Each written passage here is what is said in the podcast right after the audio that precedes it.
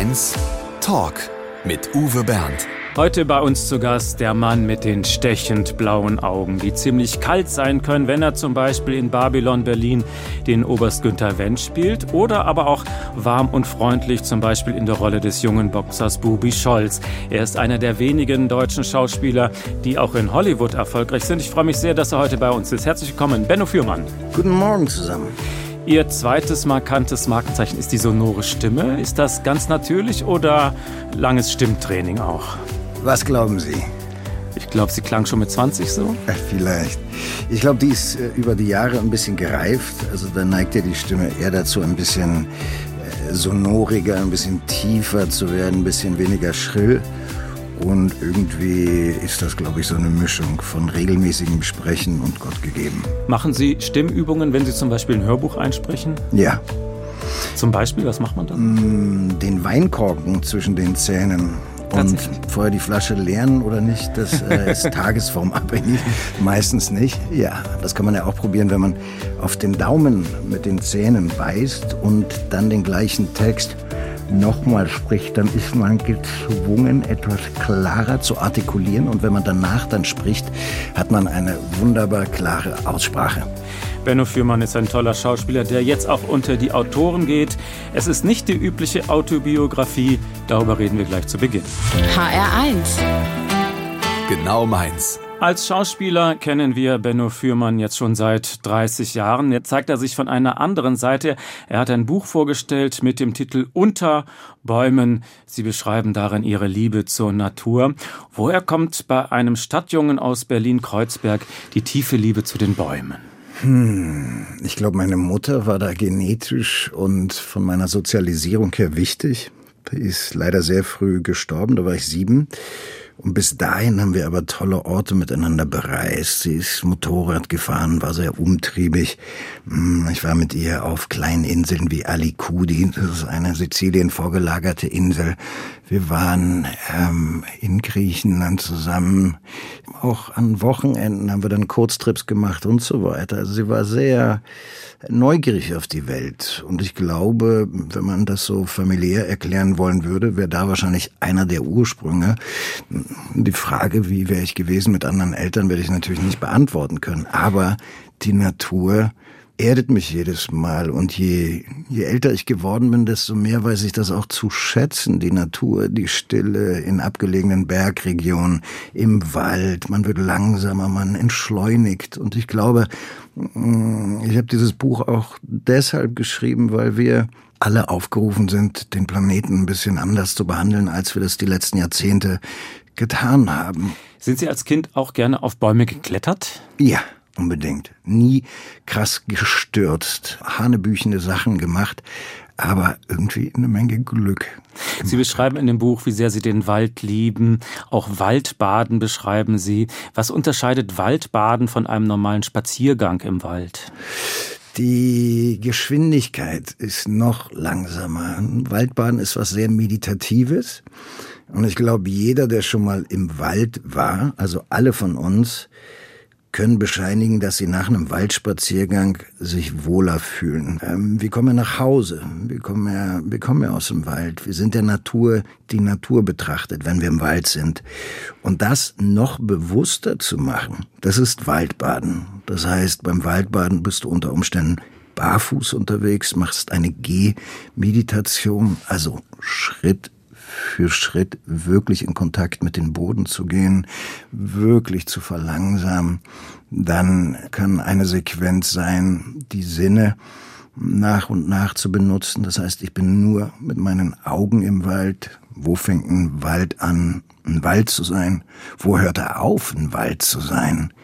Die Augen zu schließen, nur zu lauschen auf subtilste Geräusche ist Teil vom Waldbaden. Haben Sie einen Lieblingsbaum? Viele. So ein bisschen wie Lieblingslied habe ich auch viele. Ich finde Birken schön. Ich liebe die Weiden mit ihrer zarten Melancholie. Eine Kastanie ist für mich immer Deutschland, weiß gar nicht, sehr Berlin. Irgendwie denke ich da immer an meine Kindheit. Ähm, ich würde die Redwoods gerne mal sehen in Oregon. In Haben Sie noch nicht? Habe ich noch nicht. Mhm.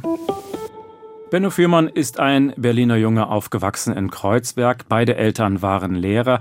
Sie haben ja gerade schon über Ihre Mutter gesprochen. Fanden Sie das eigentlich gut, dass die Eltern Lehrer sind oder eher doof? Das hat ja so zwei Seiten für Kinder oft. Ja, also bei meiner Mutter war ich, glaube ich, zu jung, um mir das zu beantworten. Bei meinem Vater, der war auf einer ganz anderen Schule. Ich glaube, die Probleme fangen an, oder es kann anfangen, unangenehm zu werden, wenn man dann auf der gleichen Schule ist. Und das war insofern nicht gegeben. Das war kein großes Thema. Aber natürlich war es ein Thema in Bezug auf, äh, damals wurde ja noch die Handschrift benotet ähm, und ich musste dann Schönschrift üben und, und so eine Sachen. Da habe ich gemerkt, dass mein Vater Lehrer ist. Im waren, unguten Sinne. Waren Sie ein guter Schüler? Äh, bis zum Einsetzen der Pubertät, ja. Danach ähm, ging das in die diametrale Richtung. Sie hatten gerade schon erwähnt, dass Ihre Mutter gestorben ist, als Sie sieben Jahre alt waren. Das ist natürlich ein sehr schlimmer Verlust mit sieben. Wie kann man das überhaupt auffangen? Für einen Siebenjährigen ist das wahrscheinlich das Schlimmste, was passieren kann überhaupt. Ja, der Tod ist die drastischste Verkappung einer, einer Verbindung. Und äh, das war an Intensität, ist das immer noch unerreicht, was ich damals gefühlt habe. Und mit 15 Jahren ist dann auch noch ihr Vater gestorben, hm. mitten in der Pubertät. So eine Phase, wo man ja eigentlich auch viele Konflikte hat mit den Eltern. Mein Vater ist auf dem Höhepunkt unserer Konflikte gestorben. Und das äh, war ein bisschen schade für unser Verhältnis, dass wir ich fand das immer so schön, wenn, wenn Söhne mit ihren Vätern dann später beim Tee zusammensitzen und man ist nicht mehr abhängig voneinander. Man hat sich nicht wirklich mehr was zu sagen, sondern man ist in einer anderen Lebensphase zusammen und kann nach vorne schauen, zurückschauen auf eine weniger aufgeladene Art und Weise. Das war mir nicht gewährt. Das war halt so. Das ist ein bisschen schade. Hatten Sie damals Unterstützung? Wer hat Sie aufgefangen in diesen Krisen? Freunde, ich mich, meine Restfamilie, wobei meine Oma ja dann auch kurz nach meinem Vater gestorben ist. Die hat dann ihren einzigen Sohn verloren und ähm, das war nicht schön für sie. Aber es ist Sonntag, die Sonne scheint. Lassen ich will, gar nicht, zu, ich will gar nicht so tief in den Wunden greifen, aber es ist, glaube ich, wichtig, um Ihre Persönlichkeit zu verstehen. Wie hat sie das geprägt langfristig? Ich glaube, jeder Mensch, der einen Schicksalsschlag erlebt hat, der weiß, dass der äußerste Schmerz uns auch die äußerste Tiefe gibt. Als Menschen, ähm, glaube ich, entwickeln wir uns durch drastische, durch Erlebnisse, die über das normale Maß hinausgehen. Und so auch bei mir. HR1 Talk. Mit Uwe Bernd und dem Schauspieler Benno Fürmann, auch ein begnadeter Synchronsprecher und Hörbuchsprecher. Hören Sie selber gerne Hörbücher?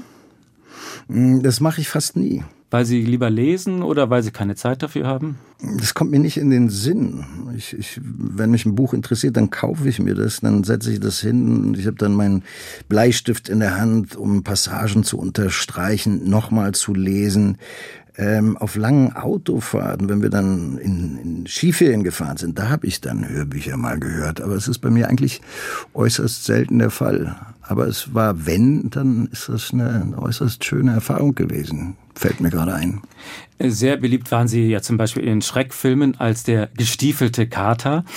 Könnten Sie den spontan abrufen? Klar. Also wir erfüllen jetzt, sagen wir mal, äh, dem gestiefelten Kater einen Musikwunsch. Was mag der gestiefelte Kater an Simply Red? Seine Haare sind verrückt und schön ist ein kleiner Mann mit einer großen Fundus an weiblicher Geschlecht, der getroffen hat. Ich bin ein bisschen neidisch. der Kater mit den neuen Leben und als er nur noch eins übrig war, kommt er ins Grübeln, was er damit wohl machen soll. Äh, da passt doch Simply Red quasi. Holding Back the Years. Wunderschönes Lied. Warum wünschen Sie sich diesen Titel? Simply Red. Der war ein verlässlicher Begleiter meiner Jugend. Das waren irgendwie so, ich hatte einen Freund, der war schon erwachsen und der hat mich als 15-Jährigen irgendwie so ernst genommen als Gegenüber. Und wenn wir uns dann fertig gemacht haben, um mit den Fahrrädern ins Kino zu fahren, da lief regelmäßig Holding Back the Years. Das kam von ihm. Und das sind gute Kindheitserinnerungen an meinen äh, erwachsenen Freund, der mich so ein bisschen in die ähm, in, in, in Kunstfilme eingeführt hat, der ähm, Literaturvorschläge gemacht hat, der so eine prägende Figur für mich war. Stefan hieß der. Dann spielen wir jetzt Simply Red, Holding Back the Year für Benno Fürmann.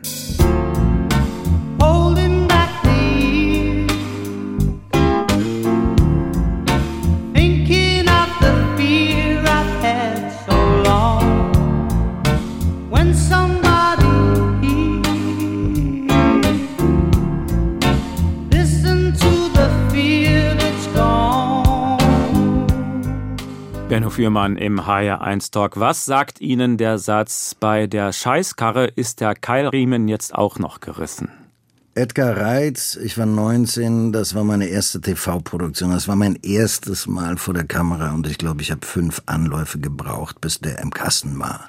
Fünfmal für einen Satz? Ja, ich habe da auch sehr hinterfragt dann, ob der, dieser Berufswunsch nicht vielleicht doch eine Nummer zu groß für mich ist. Bei mehrmaligen Scheitern gehen einem ja so einige Gedanken durch den Kopf. Warum war das nicht der erste und letzte Satz Ihrer Filmkarriere, wenn Sie da das Gefühl hatten, ich war nicht gut genug? Weil die das Risiko zu scheitern zu jeder Kunst dazugehört und ich das intellektuell wusste, mir das aber im Moment akut nicht wirklich geholfen hat. Aber ich war auch wenn ich an der Schule Theater gespielt habe, ja auch immer nervös und im nächsten Moment fand ich das geil, da oben zu stehen und hatte keine Ahnung, was ich mache. Und im nächsten Moment wusste ich aber ganz genau, was ich mache. Also diese Wechselwirkung zwischen dem Suchen und Finden, die hat ja eine große Dynamik auch. Sie haben dann alles auf eine Karte gesetzt und haben sich bei der berühmten Lee Strasberg Schauspielschule in New York vorgestellt und die haben dann gesagt, schön, dass du endlich da bist, auf dich haben wir gewartet. So in etwa, aber halt Nein, auf wirklich. Englisch. Nein, also das ist ja schon nah am Größenwahn. Wie, wie, wie funktioniert das? Da einfach hingehen? Sind, haben Sie da geklingelt oder? Ja, ich bin da vorbeigegangen. Ich hatte keinen Plan B, hatte ein bisschen Geld. Ich habe ein Motorrad verkauft, ein bisschen Geld von den Filmen, eine kleine Erbschaft von meinem Großvater und das hat mir irgendwie New York erlaubt und ich wollte wollte zu dieser Schule, weil ich halt Werke von Strasberg gelesen habe, weil er und ein paar andere vom Actors Studio ja damals die Schauspielerei in Amerika revolutioniert haben. Das heißt, es war realistischer, es war gefühlter, es war weniger theatral ausgestellt und insofern war New York und Strasberg für mich gesetzt. Und es ist auch, ich weiß nicht, wie es mittlerweile ist. Damals war kein Vorsprechen, sondern kein Vorsprechen. War, nein, es waren Interviews mit mir, warum die Schule, was ich über Strasbourg weiß, äh, was meine Vita bisher schauspielerisch, was da die Berührungspunkte waren und dann war ich angenommen. Also es war ähm, sehr, sehr unkompliziert. Also die lehren da eine ganz besondere Methode, Method Acting, wo man, ja, wie soll man das sagen, eigene Gefühle aus der Kindheit oder sonst wo in die Rolle genau. rein projizieren soll. Das ist umstritten. Viele finden das toll, andere können da überhaupt nichts mit anfangen. Das wollten sie machen und das hatten sie vorher schon alles gelesen. Deshalb waren sie genau, überzeugend. Ich habe hab Workshops gemacht in, in Berlin damals, die so method-based waren. Und insofern hatte ich da meinen mein, mein Fuß schon in der Tür drin in Bezug auf diese Methode. Rückblickend muss ich sagen, ähm, habe ich mit vielen Schauspiellehrern und Schauspiellehrerinnen gearbeitet und ähm, die Imagination ist teilweise mein größerer Freund als das Rumkram in persönlichen Wunden, weil die oft so unzugänglich sind oder so abgegriffen sind, dass äh, eine frische Vorstellung hier und da auch wirklich einen frischen Wind in den emotionalen, in den eigenen emotionalen Haushalt bringt. Aber Sie haben diese Schule nicht zu Ende gemacht. Nee, ich habe nie irgendwas zu Ende gemacht, schulisch gesehen. Weil einfach schlicht einfach das Geld ausging? Das Geld ging aus, ganz genau so. Und ich konnte in Deutschland wieder arbeiten mit meinem ersten Regisseur, mit Bernd Schadewald. Also Edgar Reitz, das waren die ersten drei Drehtage. Bei der Scheißkarre ist der Keilriemen auch noch gewesen. Danach kam die erste Hauptrolle, Schuld war nur der Bossa Nova mit Bernd Schadewald. Und Bernd wollte mit mir dann Schicksalsspiel machen. Das war dann auch mit Jürgen Vogel, Muriel Baumeister. Nee, Muriel war nicht dabei. Und insofern war es das, was ich anderthalb Jahre jetzt studiert hatte, ähm, theoretisch und auf den Brettern in der Schule praktiziert habe, das umzusetzen in einem professionellen Kontext, dafür bezahlt zu werden, war natürlich jetzt nicht der schlechteste Übergang. Benno Fürmann im HR1 Talk. Er ist ein begeisterter Kletterer. Dafür haben wir jetzt den Beweis. Denn wir haben jemand angerufen, die sächsische Kletterlegende Bernd Arnold. Und wir haben ihn gefragt, wie hat sich eigentlich der Benno damals so als Kletterschüler gemacht? Na, ich würde ihn als sehr talentiert einstufen. Er hat das alles wunderbar umgesetzt. Wenn man einmal sein Talent entdeckt hat und das dann so umsetzen kann, dann ist das schon was fürs ganze Leben. Also ich denke, der wird wohl immer Bergsteiger bleiben. Freut Sie das? Ist das toll, ja. Wobei er wahrscheinlich netter ist, als es der Realität entspricht. Also der Mann hat mit seiner Pfeife im Mund senkrechte Wände barfuß erklommen. Eigentlich war ich viel mehr mit dem Staunen beschäftigt, als mit dem selber Klettern. So das habe ich wirklich noch nie gesehen. Pfeife im Mund, barfuß, das ist nur Bernd Arnold, der sowas kann. Sachen, die mir mit Kletterschuhen für immer unerreichbar sein werden. Aber schöne Worte, nehme ich gerne an als fiktive Unterstützung meines Lebensweges. Und jetzt, wo wir schon dabei sind, haben wir noch eine zweite Überraschung für Sie. Passt ganz genau. Am Telefon ist ein Kollege, mit dem Sie mal geklettert sind. Wer mag das wohl sein? Schönen guten Tag, Herr Überraschungsgast. Einen schönen guten Tag. Na, wer mag das sein? Florian Lukas am Telefon. Ja, Ihr beide habt den Film Nordwand gemacht. Zwei Freunde, die versuchen, die Eiger Nordwand zu besteigen, die das mit dem Leben bezahlen. Eine wahre Geschichte. Konnten Sie damals mithalten mit dem Benno beim Klettern? Zunächst nicht. Ich hatte überhaupt gar keine Vorbildung.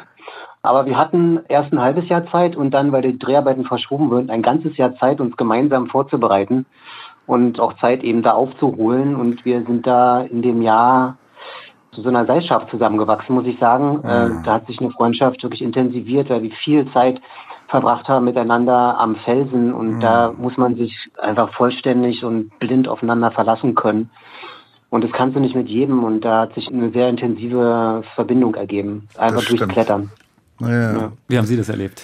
Äh, so, also Florian war sehr schnell auf meinem Niveau. Das sei mal dahingestellt, was das über meine Kletterkünste oder sein Talent sagt. Ich glaube, es ist eher Zweiteres. Ich habe die Vorbereitung, glaube ich, bei keinem Film so genossen wie bei der Nordwand. Ich glaube, Florian wird mir zustimmen, als wir in der Türkei ja. waren, als wir in Chamonix waren, im glitzernden Eis, der Mont Blanc neben uns und wir uns auf einen Film mit einem wirklich guten Drehbuch, wo man richtig Lust drauf hat, vorbereitet haben. Das war erhebend. Also natürlich sind Sie nicht wirklich die Eiger Nordwand hochgeklettert für diese Dreharbeiten. Stückweise. Stückweise, ja. ja. Aber trotzdem, wie hart war denn dieser Dreh? Der war sehr kalt vor allem. Also wir haben dann die ganzen Großaufnahmen in der Schockfrost in der Gefrierhalle gedreht in Österreich. Draußen waren 35 Grad. Und da haben wir dann halt acht Meter mal fünf Meter Felsen aufgebaut, hatten die, den Schneesturm auf Knopfdruck und hatten unsere minus zehn Grad auf Knopfdruck. Und ein Lieblingsmoment war, man konnte sich ja nicht verstehen, weil diese Kühlschläuche so massiv laut waren, dass Florian irgendwas erzählt hat. Und ich so, was redet der? Das war überhaupt gar kein Text. Das ist doch gar nicht sein Text. Und er hat gesagt, Leute, ihr müsst irgendwas einfallen lassen. Das geht so nicht. Weil die immer näher gekommen sind. Die haben am Anfang, dachten die so, die zarten Schauspieler, können wir nicht machen. Und irgendwann waren die gefühlte 30 Zentimeter vor unseren Köpfen und haben uns das Eis Eis und den Schnee da ins Gesicht geballert, dass wir dann, äh, man konnte nicht mehr sprechen. Jetzt rede nur ich. Florian, bist du noch ich da? Ich wollte gerade den Ball weiterspielen. Ja. Äh, Florian, wie haben Sie denn den Benno bei den Dreharbeiten erlebt? Was ist das so für ein Typ gewesen? Benno war damals schon und heute noch viel mehr jemand, der diesen Beruf wirklich sehr ernst nimmt. Und das liegt mir und das mochte ich immer wahnsinnig an ihm, dass wir da uns da nichts geschenkt haben, also mhm. und das wirklich nicht auf die leichte Schulter genommen haben. Genau. So, und das ähm, ist tatsächlich, glaube ich, ja, das, was damit gemeint ist. Florian Lukas, herzlichen Dank. Schön, dich zu hören, Florian. Tschüss. Ciao. Ciao. HR1 Talk. Heute bei uns zu Gast Benno Fürmann, der Mann mit der 35 Millimeter Fresse. So hat sich Till Schweiger mal genannt. Was meint er bloß damit? Tja, was meint er bloß damit? Ist das ein Kompliment? Ich glaube schon. Oder wie? Was würden Sie denken? Geht es um das breite Grinsen oder, oder ist das Na, so? Um eine telegen, um eine kinotaugliche Fresse, um mal bei dem Zitat zu bleiben. Äh, ja, man kann ja Talent haben, aber wenn du nicht filmbar bist, dann ist das vielleicht auch nicht so zuträglich. Insofern ist das, glaube ich, eine Mischung von etwas Äußerem, was er da beschreibt und wahrscheinlich auch, dass er mich mag als Schauspieler. Gleich füllt er mal mit der 35 Millimeter Fresse den HR1 Fragebogen aus. Mit seiner Stimme könnte Benno Fürmann auch das Telefonbuch rückwärts vorlesen. Seine Fans würden es genießen. Jetzt kommt was Besseres für die Fans. Der HR1 Fragebogen, ausgefüllt von Benno Fürmann. Mein schönstes Privileg als Schauspieler ist neugierig immer wieder neue Welten erkunden zu dürfen. Ein halbes Pfund Butter kostet ungefähr. Ich nehme überhaupt keine Milchprodukte zu mir. Keine Ahnung. Ich habe wirklich keine Ahnung. 2,50 ist es? Ja, kommt Ja, haut es hin? Von meiner Tochter habe ich gelernt. Mm, Von mir nicht auf andere zu schließen. Mein Lieblingsessen. Eine gute Paella, eine gute Spaghetti Bolognese, eine gute Weihnachtsgans, all das und noch mehr. Am meisten auf die Palme bringt mich. Ignoranz. Glück bedeutet für mich, Im Einklang mit der Welt zu schwingen und mich nicht als isoliert von ihr zu empfinden. zuletzt geklaut habe ich. Einen Regenschirm. Im Hotel wahrscheinlich. Das bleibt mein Geheimnis, sonst kriege Okay. ich noch Ärger. Das Schwierige an der Demokratie ist, Andere Meinungen aushalten zu müssen. bereut habe ich. Den einen oder anderen Satz. Ich würde gerne mal einen Abend verbringen mit. Florian war so. Es hat mich richtig gefreut, den gerade als Überraschungsgast zu hören. Auf den nächsten Abend mit Florian freue ich mich. Mein größter Flop war. Die Bubi Scholl-Story, Ein Flop? die wurde von der Kritik so gefeiert. Ich habe die, den deutschen Fernsehpreis als bester Hauptdarsteller gekriegt und im anderen Programm haben, glaube ich, dreimal so viele Leute Traumschiff geschaut. das ist mir wirklich noch Welt ist ungerecht. wo ich dachte, was soll man denn noch machen? Was, ich verstehe den Geschmack nicht. Mein Geschmack ist anders als der von, äh, von der Allgemeinheit. Hört sich natürlich total arrogant an, aber an so Punkte kommt man, wenn man wirklich gerne arbeitet, das, den, das Endprodukt so feiert und dann sehen den weniger Leute als Das erhofft. Traum- Ja, das ist dann teilweise Also, wirklich ernüchternd. Dieser Film war nun wirklich kein Flop, da möchte ich widersprechen. Der Glaube. Der Glaube mh, verankert mich im Leben und mein Glaube ist frei von Religiosität. Ich habe Angst vor. Unbewussten Umgang mit unserem Planeten, so dass wir es nicht schaffen, die Zeichen der Zeit zu erkennen und dem Planeten wird es weitergeben, aber uns nicht in den nächsten Generationen. Das wäre äußerst schade. Ich kann einen Hasen häuten, weil. ich vier Hasen gehäutet habe, drei Hasen gehäutet habe für Babylon Berlin, weil ich das können muss, was Wendt kann. Meine Wanderschuhe.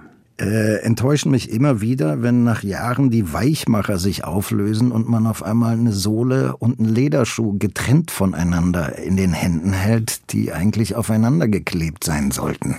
Wie viele Wanderschuhe haben Sie schon durchgelaufen? Ich glaube, ich bin beim dritten Paar. Na, das geht ja noch. S-Bahn surfen.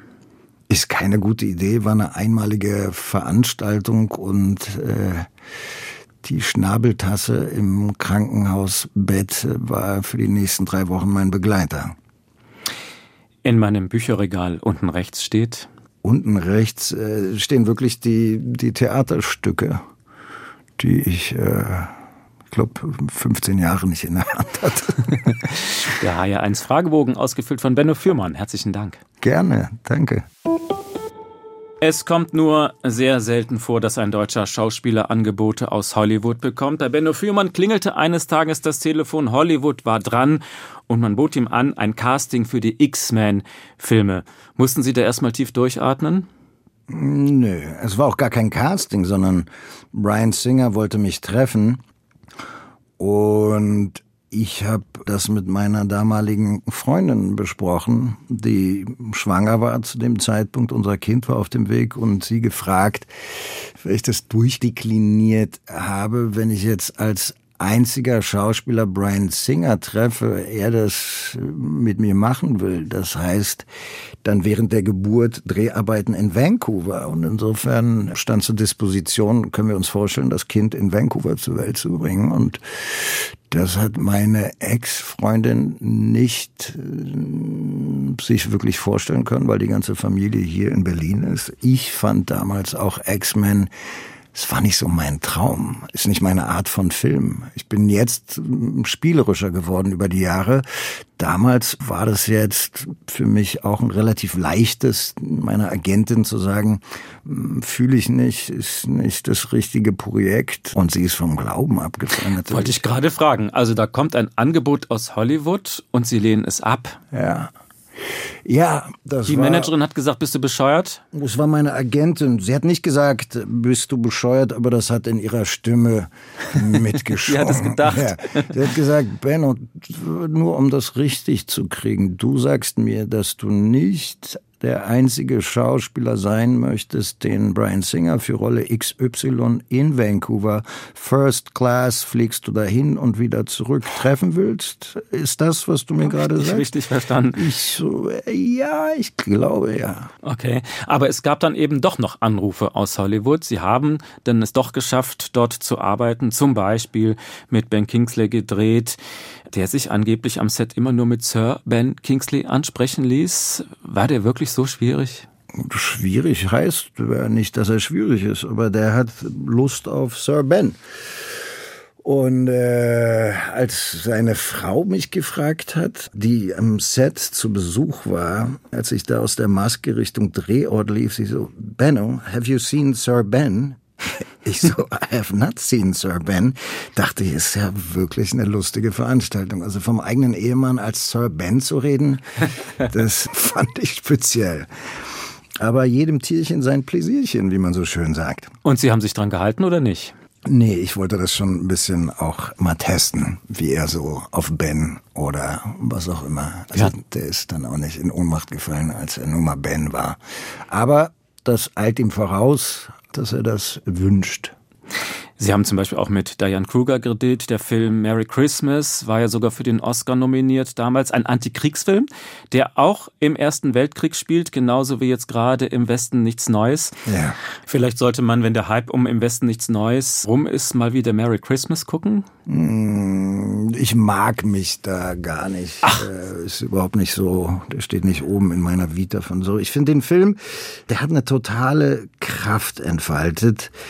Und insofern freue ich mich dabei gewesen zu sein. Aber es gibt ja Filme, da fand ich dann meine Figur spannender, eingebettet ins Gesamtwerk.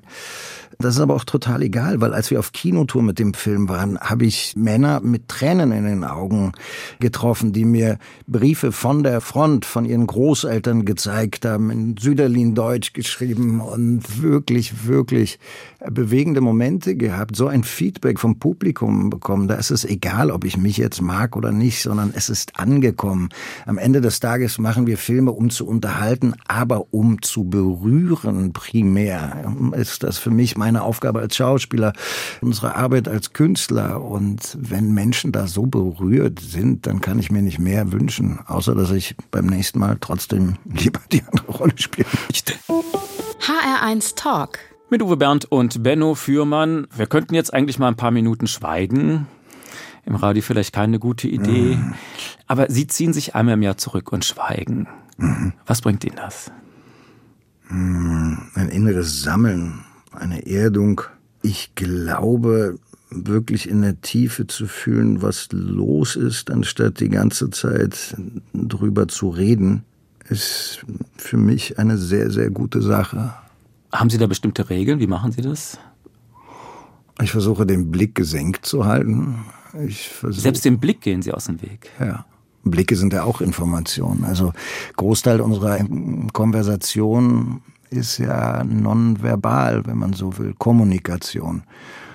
Und insofern kann ich einen Blick auch deuten, braucht die Person gerade was, sie will in den Arm genommen werden oder sie mag mich nicht oder sie mag mich, sie flirtet, bla bla bla. Das heißt, wir interpretieren ja die ganze Zeit unser Gegenüber und stellen uns dazu in Bezug. Und das einfach zu lassen, keinen Blickkontakt zu haben, kein Handy, kein Stift, kein Buch, kein Radio, sondern nur mich, ein Kopfkissen, eine Decke, die Klamotten und ein Meditationskissen, ist ein äußerst erdender Vorgang. Wie lange halten Sie das durch? Eine Woche mache ich einmal im Jahr. Musik hören ist wahrscheinlich auch tabu in so einer Schweigewoche, aber ich glaube, der nächste Titel ist wieder ein Musikwunsch, der passt zumindest atmosphärisch. Warum wünschen Sie sich Prince mit Purple Rain?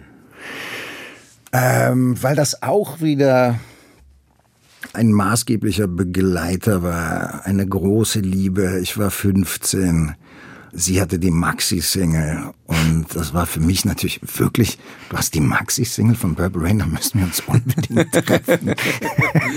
Darf ich dir meine Maxi-Single sein? Ja, ja, ja. Und es ist einfach eine fantastische Ballade. Wunderbar. Also, Purple Rain für Benne Fühmann.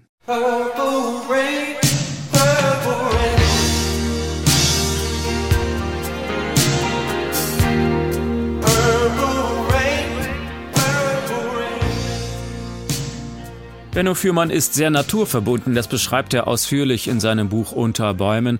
Aber das ist jetzt mehr als so ein sentimentales Gefühl, sondern wirklich echtes Engagement. Zum Beispiel haben Sie ja auch mal bei einem Bergwaldprojekt in Bayern mitgearbeitet, so richtig angepackt mit einem Förster zusammen. Aber zu Beginn haben Sie keine Bäume gepflanzt, sondern erst mal gefällt. Warum das denn?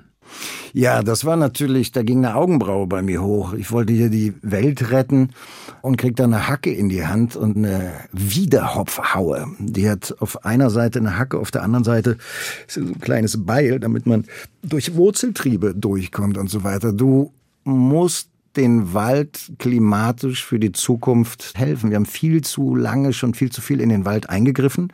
Insofern kennen wir alle diese Monokulturen, äh, Kiefer oder Fichte. Gesunder Mischwald bildet viel mehr Humus, viel mehr Feuchtigkeit, was gerade dringend benötigt wird. Dadurch, dass die Sommer heißer werden, die Böden teilweise verhärten, das Grundwasser nicht aufnehmen können, das Regenwasser nicht aufnehmen können, Wälder abbrennen, dadurch, dass sie zu trocken sind. Reine Nadelwälder brennen dann schneller. Und insofern wird hier und da vielleicht eine Buche gehackt, damit die Tanne protegiert wird oder eine Fichte wird einer Buche geopfert, so dass man ein Mischverhältnis hat für einen klimatauglichen Zukunftswald. Das waren so die ersten Tage. Danach haben wir dann Lärchen gesetzt, was irgendwie sich richtiger angefühlt hat, aber wahrscheinlich nicht mehr oder weniger wichtig ist wie das andere auch. Also das heißt, Sie haben richtig das Försterhandwerk mit angepackt und richtig da gearbeitet im Wald. Ähm, ja. Wie viele Bäume müssten Sie pflanzen, um Ihren persönlichen CO2-Fußabdruck auszugleichen? Unmöglich. Unmöglich. Ich bin da viel zu viel ohne schlechtes Gewissen geflogen. Ich habe früher einen Film gedreht, bin in ein Land, was ich noch nicht kannte, geflogen. Und das hat sich bei mir maßgeblich geändert, dass bei jeder Flugreise mittlerweile, ich fliege noch, und ich bin Vater einer 20-jährigen Tochter, die natürlich auch die Welt sehen will. Das heißt, ich finde, die Entscheidungen waren immer schon komplex, aber man hat sich in den 80ern nicht den Kopf gemacht, den man heute macht. Und ich kann jetzt nicht mehr so tun, als wüsste ich nicht, was die Folgen jedes Fluges sind, was die Folgen von Fleischkonsum und so weiter sind. Was machen Sie heute, um sich zu belohnen nach einem anstrengenden Dreh? Ich habe versucht, diese Fernreisen auf einmal pro Jahr und dann möglichst lange zu bleiben zu reduzieren. Beruflich kann ich mir nicht aussuchen, wo ein Film gedreht Klar. wird. Da kann ich nicht sagen, ich will nicht fliegen, bitte dreht äh, das nicht im Dschungel, sondern in Brandenburg. Und so bin ich, wie wir alle, jeden Tag vor ähm, einem gewissen Dilemma. Aber auch gleichzeitig habe ich Lust auf die Zukunft. Also die große Frage ist ja, wie verhalten wir uns aufrecht, anständig und trotzdem mit Freude in der Brust nicht den Kopf in den Sand stecken, weil alles so schrecklich ist. Also ich glaube ja auch genau. an eine positive Ausrichtung. Aber ich weiß, dass ich mich einfach besser fühle, wenn ich auch nicht nur der Mensch bin, der tönt, sondern der dann auch Taten folgen lässt. Was sagen Sie dann Ihrer Tochter? Tochter oder anderen Jugendlichen, die ja letztlich auch die Welt erobern und erkunden wollen, kann man ja auch schlecht verbieten. Genau das sage ich Ihnen. Wir reden über die Konsequenzen von unseren Handlungen und das betrifft Groß und Klein. Ich kann bloß als 51-jähriger Mensch, der geflogen ist wie ein Irrer teilweise, meiner Tochter natürlich nicht sagen, sorry, wir haben es verkackt, ihr dürft jetzt nicht mehr fliegen, weil ich bin so viel geflogen. Ja. Das geht ja auch nicht. Eben. Junge Leute sollen auch die Welt sehen. Wo wären wir, wenn keiner mehr fliegt und nicht seinen Horizont erweitert, dadurch, dass er sich mit fremden Kulturen auseinandersetzt? Aber Gleichzeitig ist natürlich das Bewusstsein jetzt ein anderes. Und das hat meine Tochter von Haus aus. Da muss ich gar nicht mit ihr reden. Das machen wir natürlich so oder so die ganze Zeit. Aber es ist jetzt nicht so, dass ich ihr da Augen öffne. Die weiß natürlich auch, in welcher Epoche sie gerade lebt. Benno Fürmann hat das Buch seiner Tochter gewidmet, Zoe, altgriechisch für das Leben. Yes. Die ist inzwischen ausgezogen, studiert im Ausland. Wie gut sind Sie im Loslassen? Besser als gedacht. Mein einziges Kind und da war schon, als sie für ein halbes Jahr nach Costa Rica gegangen ist, da flossen Bäche meine Wange hinunter und insofern war mir das noch in bester Erinnerung, als sie dann drei Jahre später ins Ausland gegangen ist, um zu studieren. Aber irgendwie hatten wir diese Phase dann schon durch und wussten, dass wir Kontakt halten, auch wenn die Distanzen groß sind. Wir sprechen eigentlich fast mehr miteinander jetzt als vorher, als wir noch in der gleichen Stadt waren. Und das finde ich ja schön. Und das kennen ja viele Eltern, dass wenn Kinder nicht mehr bei einem sein müssen, aber die Verbindung trotzdem hält, weil die von beiden Seiten gesucht und gepflegt und kultiviert wird, das ist wunderschönes zu erfahren. Hat die noch ein Zimmer bei Ihnen zu Hause als Symbol? Äh, nee, das Symbol hat sich verändert. Das ist immer so die entscheidende Frage, ne? Wenn man das dann wirklich umbaut, dann ja. ändert sich was. Ich habe es noch ein Jahr gelassen und dann war das aber irgendwie nicht mehr zeitgemäß. Und das ist auch okay so. In der Zeit haben Sie jetzt im Interview gesagt, ich will nicht mehr alleine sein. Trifft man Sie jetzt auf Tinder? Schauen Sie doch mal nach. Verabreden wir uns auf einen Kaffee. Aber das ist ja schwierig. Mit den Augen würde man Sie sofort erkennen, wahrscheinlich, oder? dass ich gesagt habe, ich will nicht mehr alleine sein, das kam, wo wir über Lebenswege geredet haben und dass ich ja schon in meinen Teenager und in den 20er Jahren eine gewisse Art zu sein kultiviert habe und bloß keine längeren Bindungen und einfach sehr dieses Alleinsein als Gott gegeben durch meine persönliche Vita kultiviert habe. Und da bin ich so ein bisschen drüber hinaus über diesen Punkt, dass ich einfach mehr Lust denn je habe, Dinge zu teilen, dieses einsame Wolf-Image jetzt nicht mehr zeitgemäß finde und Lust habe, wie ist der schöne Satz, äh, das Einzige, was sich vergrößert, wenn man es teilt, ist, ist die Freude und das Glück. Schauen wir kurz noch am Schluss darauf. Was kommt als nächstes von Ihnen? Worauf können sich die Fans freuen an mm. spannenden Projekten? Babylon Berlin haben wir ja gerade erwähnt. Da kommt die neue Staffel jetzt im Herbst in der ARD. Und die finde ich ist ziemlich gut geworden, weil die Erzählstränge kompakter geworden sind, aber nicht weniger komplex. Also ich finde, das ist vielleicht die beste Staffel bisher. Tatsächlich. Mhm. Man kann es bis jetzt nur im Bezahlfernsehen gucken. Es kommt mhm. dann endlich in die ARD. Hätten Sie auch Lust noch auf eine fünfte Staffel? Sehr. Und der Stoff ist ja genug da. Volker Kutscher hat so viele Bücher geschrieben. Die Figur trägt es auch noch, denke ich mal. Die Figur trägt es, wobei es mich ja gar nicht. Ich bin ja eine Erfindung von Henk Handlögten, Achim von Boris und Tom Tick war. Mich gibt's ja bei Volker Kutscher gar nicht. Ähm, aber nichtsdestotrotz nähern wir uns ja dann dem Dritten Reich und das ist ja dann irgendwie nicht mehr das Babylon Berlin, was wir eigentlich so erzählen wollen. Insofern tickt da auch schon die Uhr, aber ich glaube, so eine Staffel geht noch. Herzlichen Dank für das sehr offene Gespräch. Benno Fürmann in HR1. Am Schluss ist es bei uns üblich, dass der Gast, wenn er möchte, eine klitzekleinigkeit auswendig aufsagt. Seltsam im Nebel zu wandern, einsam ist jeder Busch und Stein. Kein Baum sieht den anderen, jeder ist allein. Oh, das ist aber viel zu traurig für so ein Ende. Nein, das war was? Das war.